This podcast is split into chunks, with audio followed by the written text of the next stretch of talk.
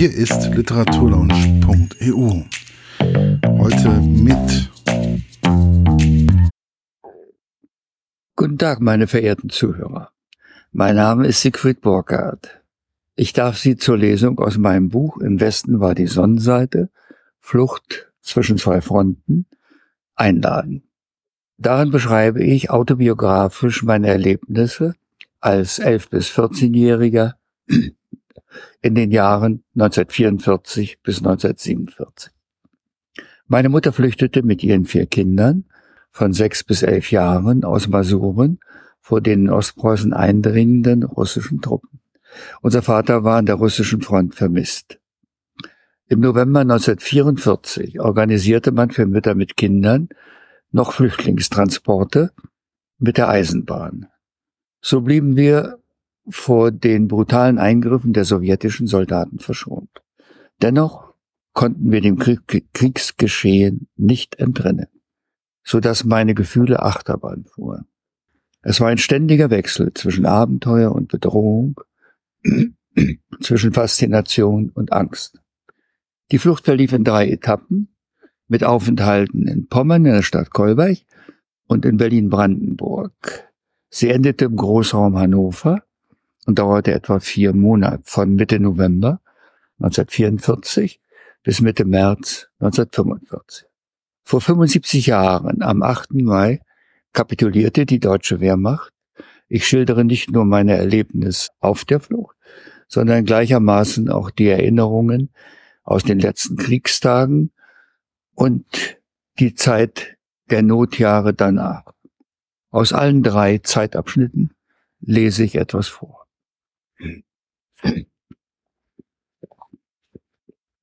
Als wir eines Tages eine Vermisstenmeldung unseres Vaters erhielten, traf es unsere Familie sehr hart.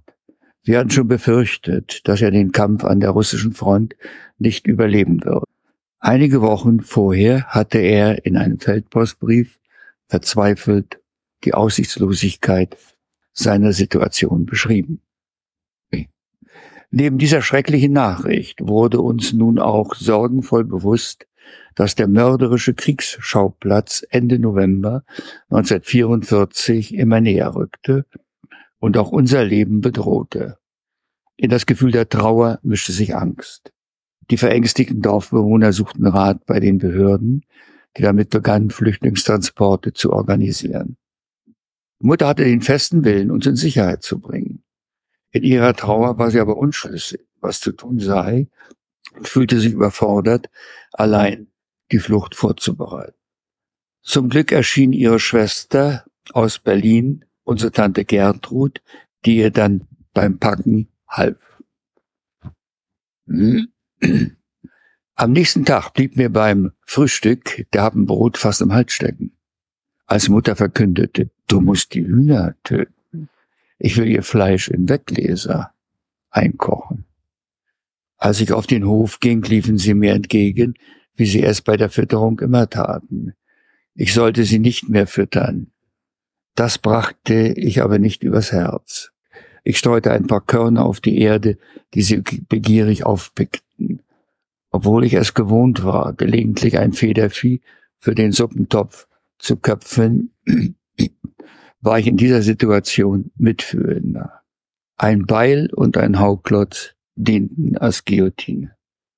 Neugierig schlenderte ich durch die Räume, in denen bereits Koffer, Kartons, Kisten und Säcke herumstanden. Auch die Singer-Nähmaschine stand reisefertig dazwischen. Das war also unser Reisegepäck? War es überhaupt eine Reise, die uns da bevorstand? Diese Fahrt ins Ungewisse war auch kein Umzug. Wir würden ja wiederkommen meinte unsere Mutter. War sie da wirklich ganz sicher? Ich hatte Zweifel, konnte mir aber nicht vorstellen, dass wir hier nie wieder wohnen würden. Auf dem Hof war es ungewöhnlich ruhig, fast unheimlich. Die vertrauten Tierleute, Tierlaute fehlten, ein Hauch von Abschied lag in der Luft. Der Flüchtlingszug transportierte uns dann nach Kolbech, wo wir eine Wohnung fanden. Ein Erlebnis in Kolberg ist mir besonders in Erinnerung geblieben. Als wir am 31. Januar 1945 dort herumstreuchten, also mein Bruder und ich, machte er auf einen, mich auf einen ungewöhnlichen Vorgang aufmerksam. Guck mal, die Leute da im Boot, dahin, sind doch aber keine, keine Fischer. Ich schaute in die angezeigte Richtung und fügte hinzu, sie sehen auch nicht wie Ausflügler aus. Als wir uns diesem Boot näherten, wurden wir Zeuge einer dramatischen Handlung. Zwei Männer, vermutlich Fischer, bemühten sich, einige Personen, die in Decken und wärmende Kleidung gehüllt waren, an Land zu geleiten.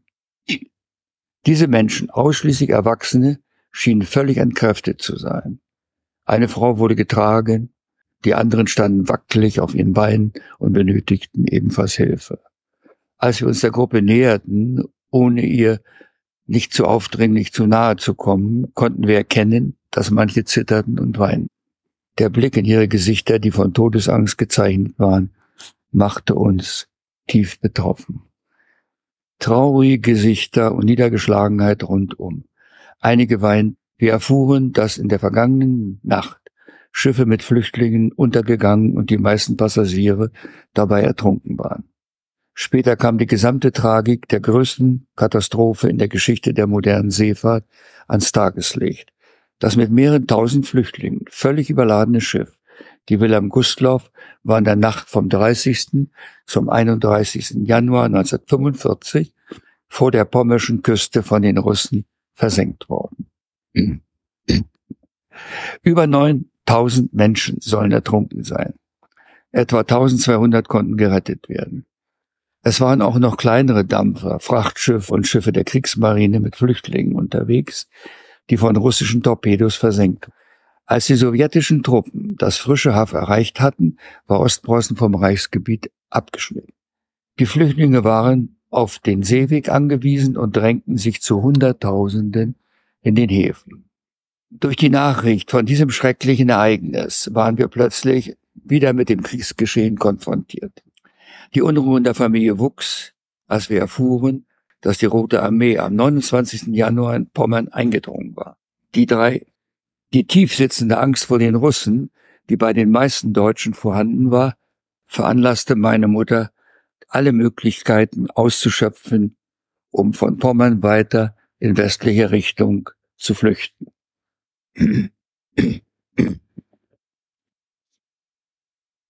Wir dürften als Flüchtlinge weiterreisen. Meine Mutter konnte den Flüchtlingsschein vorweisen und wir bekamen auch Fahrkarten, um in westliche Richtung zu, mit dem Zug zu fahren. Die Einheimischen in Kolberg dürften nicht ausreisen. Kolberg wurde zur Festung erklärt und die Leute wurden gezwungen, sich selbst zu verteidigen. Wir sind dann mithilfe unserer Tante aus Berlin nach Brandenburg gekommen, wo wir auch eine Wohnung fanden.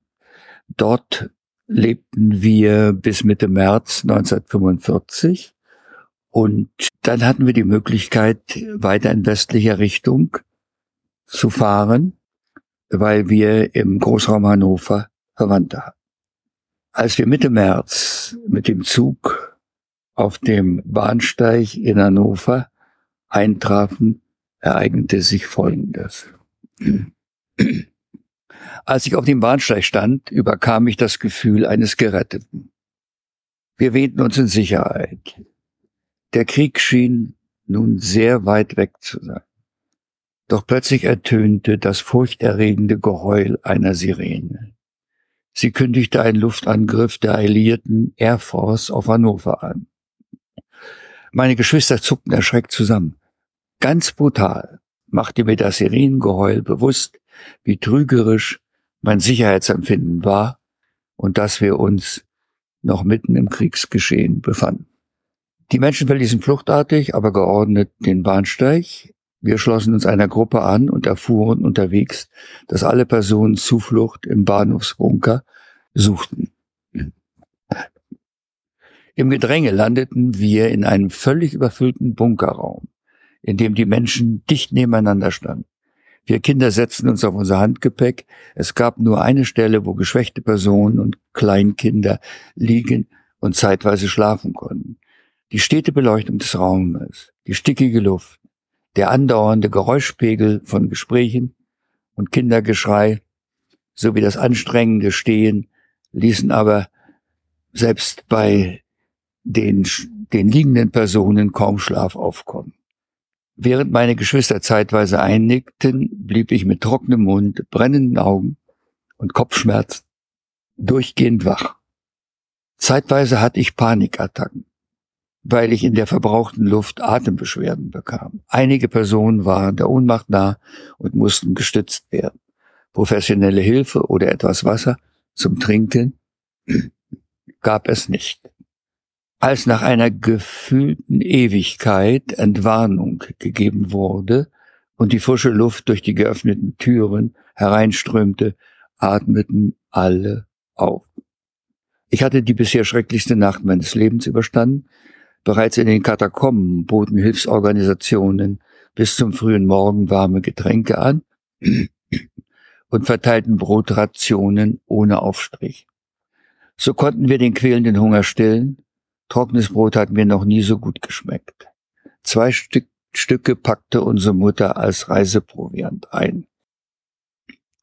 Die bedrückende Stimmung im Dämmerlicht der Kellerräume war wie weggeblasen, als wir die sonnendurchflutete Bahnhofshalle betraten.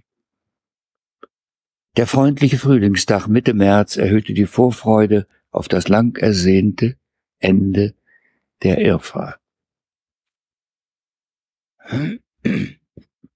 Wir fuhren dann mit dem Zug nach Hildesheim, von wo aus wir abgeholt werden sollten. Das Taxi, das uns vom Bahnhof abholte, war ein Pferdewagen von der Kahlenberger Mühle. Als Sitzgelegenheit diente unser spärliches Hab und Gut. Als das Hü des Kutschers ertönte, erinnere ich mich an meine letzte Fahrt mit Pferden im vergangenen Jahr. Es war eine herrschaftliche Kutschfahrt mit meinem stolzen Opa. Zwei Trakener zogen uns auf sandigem Weg durch die reizvolle masurische Umgebung des Dorfes. Und jetzt fuhren wir auf holprigen Wegen im armseligen, hilfsbedürftigen Zustand durch eine ganz andere Landschaft. Dennoch wollte ich keine negativen Gefühle aufkommen lassen und schaute optimistisch in die Zukunft. Wir waren am Ende unserer Flucht, die wir unbeschadet überstanden hatten. Der Kutscher, Herr Rathmann, erzählte uns unterwegs, dass er den landwirtschaftlichen Bereich des Mühlenbetriebes verwaltete. Nach den Erlebnissen auf der Flucht und besonders der schlaflosen Nacht im Luftschutzbunker war ich überrascht, wie die Landarbeiter auf den Äckern neben der Straße unberührt vom Krieg ihr Tagwerk verrichteten. Wenige Kilometer entfernt waren die Städter dem Bombenhagel ausgesetzt, während die Bauern anscheinend ungestört ihre Felder bestellten. Obwohl ich mich als Flüchtlingsjunge vom Schicksal benachteiligt fühlte, ermutigten mich diese Beobachtungen von neuen Entdeckungen und Abenteuern zu träumen. Als wir am 15. März 1945 die Brücke über die Leine passierten und auf dem Gelände der Kahlenberger Mühle eintrafen, war die Flucht zu Ende. Endlich kamen wir in eine kleine, heile Welt. Scheinbar weit weg vom Kriegsgeschehen. Strahlender Sonnenschein, die laue Frühlingsluft, sprießende Knospen und singende Vögel entfachten unbeschreibliche Glücksgefühle und verstärkten meine positiven, meine positive Erwartungshaltung. Kein Gedanke daran, dass wir uns noch mitten im Krieg befanden und die sich nähernde Westfront überstehen mussten, trübte in diesen Momenten die wunderbare Stimmung in mir. Nun schilde ich ein Erlebnis beim Einmarsch der Alliierten. Sie hatten den hannoverschen Raum erreicht und äh, die Bewohner der Kahlenberger Mühle erwartet bald ihr Erscheinen. Die Spannung erreichte ihren Höhepunkt, als das unvergleichliche Geratter von Panzerketten die Stille unterbrach. Zwei Panzer hielten an der Brücke, während ein Jeep mit zwei englischen Soldaten auf das Mühlengelände fuhr. Sie wussten wahrscheinlich, dass hier am Ort deutsche Soldaten keine Gegenwehr leisteten. Nach dem Ausstieg verhielten sie sich nicht wie Krieger, sondern wie harmlose Besucher. Entsprechend wurden sie auch von Hans Bremer empfangen, der ihnen entgegenkam, er begrüßte sie freundlich und führte sie anschließend ins Haus. Offenbar machte diese friedliche Begegnung uns Kindern Mut. Wir Größeren wurden von Neugier gepackt und stürmten aus dem Haus. Heute wundere ich mich, dass die Eltern uns laufen ließen. Sie sahen wohl keine Gefahr und hofften vielleicht, dass wir die Soldaten versöhnlich stimmen können. Der Anblick der Panzer war überwältigend. Auf den Kettenfahrzaun sahen wir zum ersten Mal auch dunkelhäutige Menschen, die uns freundlich zuwinkten. Als sie uns sogar Schokolade und Kekse schenkten, war der Mann gebrochen. Sämtliche Ängste verflogen. Mit Hilfe eines Soldaten dürfte ich sogar auf einen Panzer klettern. Als ich dort oben recht keck einige Sätze meine Schulenglisch aus der Hindenburg-Schule zum Besten gab, erfuhr ich eine besonders freundliche Zuneige, Zuwendung und konnte noch ein Stück Schokolade ergattern. Diese fast freundschaftliche Begegnung mit den Alliierten verstärkte meine Hoffnung auf baldigen Frieden, denn das Ende des Krieges war nicht mehr fern. Erinnerungen an die Fluchtroute wurden wach.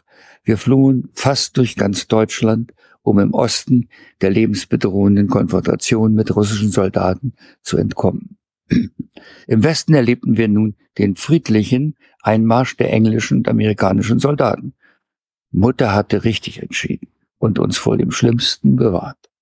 Ein seltsames Gefühl überkam mich mitten im Krieg auf der Sonnenseite zu leben. Später hatte ich noch zwei unvergessliche Begegnungen mit alliierten Soldaten. Einer von ihnen, der sich mit einer deutschen Frau angefreundet hatte, beobachtete mich beim Angeln in der Nähe der Leinebrücke. Kurz entschlossen ging er dann zum Auto und kam schließlich mit einem rundlichen Gegenstand in der Hand auf mich zu. Das war mir nicht ganz geheuer. Was hatte der Kerl vor? Als ich eine Handgranate erkannte, rutschte mir das Herz in die Hose. Er schaute sich kurz um und sah, dass ich noch keinen Fisch gefangen hatte. Kopfschüttelnd sprach er mich an. No fish, no fun, my boy. Dabei öffnete er zu meinem Entsetzen seine Hand und zeigte mir den Sprengkörper. Blitzschnell betätigte er den Zünder und warf die Granate in den Fluss. Ein dumpfer Knall und eine hohe Fontäne versetzten mich kurzzeitig in eine leichte Schockstarre. Als schließlich drei große Fische leblos auf der Wasseroberfläche auftauchten, schnappte er sich meinen Kescher und beförderte zwei von ihnen an Land. Der dritte Fisch wurde von der Strömung fortgeschwemmt. Ein Exemplar behielt er für sich, das andere schenkte er mir mit den Worten, That's a present for your mama. Nach diesem brutalen Fischfang war ich so verdutzt, dass mir das Thank you im Halse stecken blieb. Auf dem Heimweg kam, nur, kam mir kurz der Gedanke, die etwa ein Kilogramm schwere Beute als eigenen Fang aus. Doch schließlich konnte ich dieses ungewöhnliche Erlebnis nicht für mich behalten. Bei der Entnahme der Eingeweide guckten wir alle vier zu. Jeder war scharf auf die Schwimmblase um sie zu zerdrücken und einen Knall zu erzeugen. Doch das hatte bereits die Handgranate erledigt. Der kleine Luftballon im Bauch des Fisches war nur noch ein plattes Häutchen. Nach dem Einmarsch der alliierten Streitkräfte waren die kriegsgefangenen russischen Zwangsarbeiter frei. Das heißt ohne Aufsicht. Bevor sie abtransportiert wurden, zogen einige von ihnen plündernd durch die Gegend. Um Diebstahl von Mehl zu verhindern, stand in dieser Zeit stets ein bewaffneter englischer Soldat vor der Kahlenberger Mühle Wache. Einer von ihnen war sehr kinderfreundlich und schenkte uns auch Süßigkeiten. Mit ihm kam ich gern ins Gespräch, weil ich dann meine Englischkenntnisse anwenden konnte. Er zeigte Bilder von seiner Frau und seinen Kindern und vermittelte mir eindrucksvoll, dass er als fürsorglicher Familienvater viel lieber zu Hause wäre. Er freute sich auf ein baldiges Wiedersehen nach Kriegsende. Wehmütig musste ich an meinen Vater, der in Russland vermisst war. Es war unfassbar, dass solche Menschen, oft auch Väter, Bomben auf Familien warfen, wie es vor wenigen Tagen in Hildesheim geschah, was wir vom Mühlendach aus beobachtet hatten. Sehr deutlich führte mir diese Begegnung den Wahnsinn des Krieges vor Augen. Das waren Begegnungen im April und Mai 1945, kurz bevor die deutsche Wehrmacht kapitulierte. Das unerwartet freundliche Verhalten der englischen Soldaten machte mir Mut, dass Menschen, die sich bisher feindlich gegenüberstanden, in der Lage sein würden, in Zukunft friedlich miteinander umzugehen.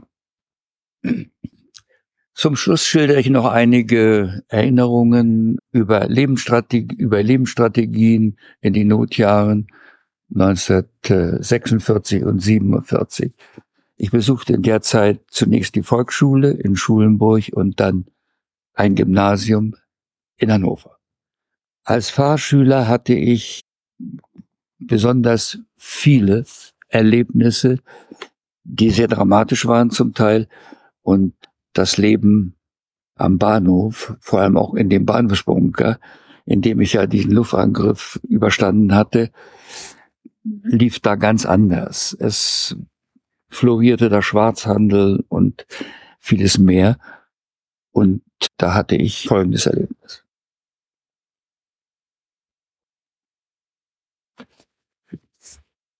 Im Bahnhofswunder konnte ich einmal im Monat den Betrag meines selbstverdienten Taschengeldes Neben Lebensmittel war der Tabak rationiert, so gab es eine Raucherkarte. Meine Mutter war Nichtraucherin und schenkte mir als Ersatz für das Taschengeld, das sie wegen der kärglichen Rente nicht aufbringen konnte. Die zum Normalpreis im Laden gekauften Zigaretten erzielten auf dem Schwarzmarkt einen weit höheren Preis. Dieser Schwarz- und Tauschhandel hatte in einem bestimmten Bereich des Bahnhofsbunkers Hochkonjunktur. Sobald ich mit meinen Zigaretten dort erschien, näherte sich mir zwielichtige Gestalten, die mit verstohlenem Blick im Flüsterton fragten, hast du was anzubieten? Willst du Schokolade haben? Niemand bot seine Ware gut sichtbar an. Man verbarg sie in den Hosentaschen und Jackentaschen. Für eine deutsche Zigarette zahlten die Raucher zwischen drei und sechs Reichsmark.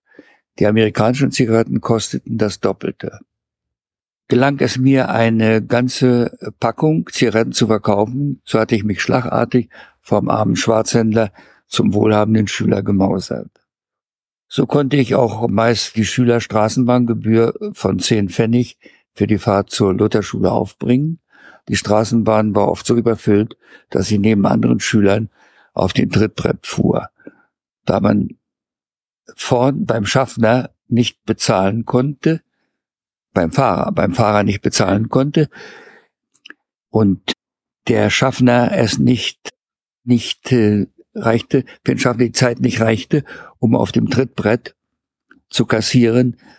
So kam es häufiger vor, dass ich dafür nichts bezahlte. So war ich nicht nur Schwarzhändler, sondern auch Schwarzfahrer.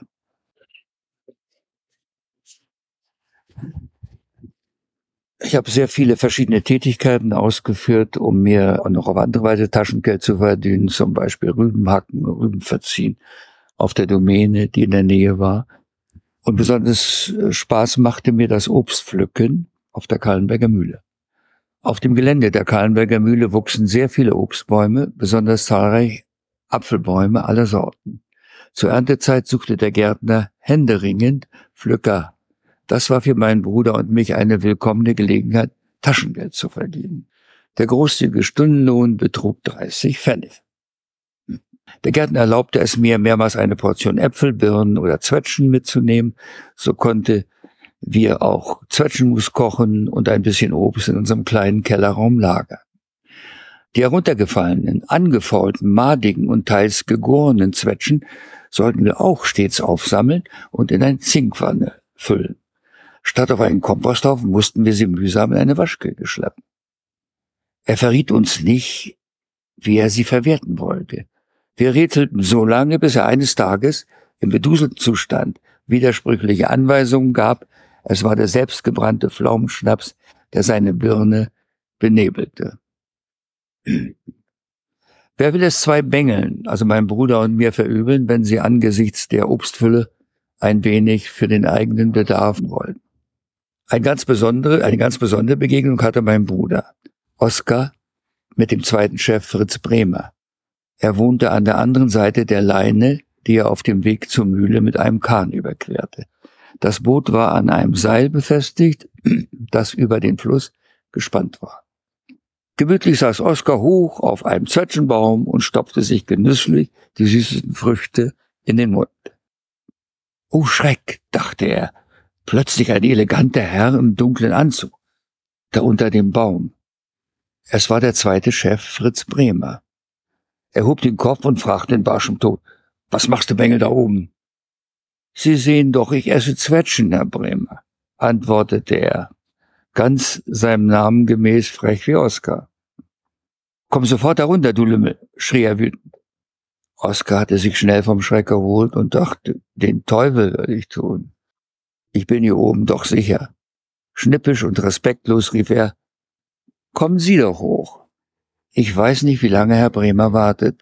Da Oskar nicht vom Baum fiel, hatte schließlich auch seine Geduld ein Ende, kopfschüttelnd und mit einem unverständlichen Brummton machte er sich eiligen Schrittes davon. Der Mundraub und sein ungebührliches Verhalten hatten für Oskar keine weiteren Folgen. Wahrscheinlich hatte Herr Bremer es dem armen Flüchtlingsjungen verziehen.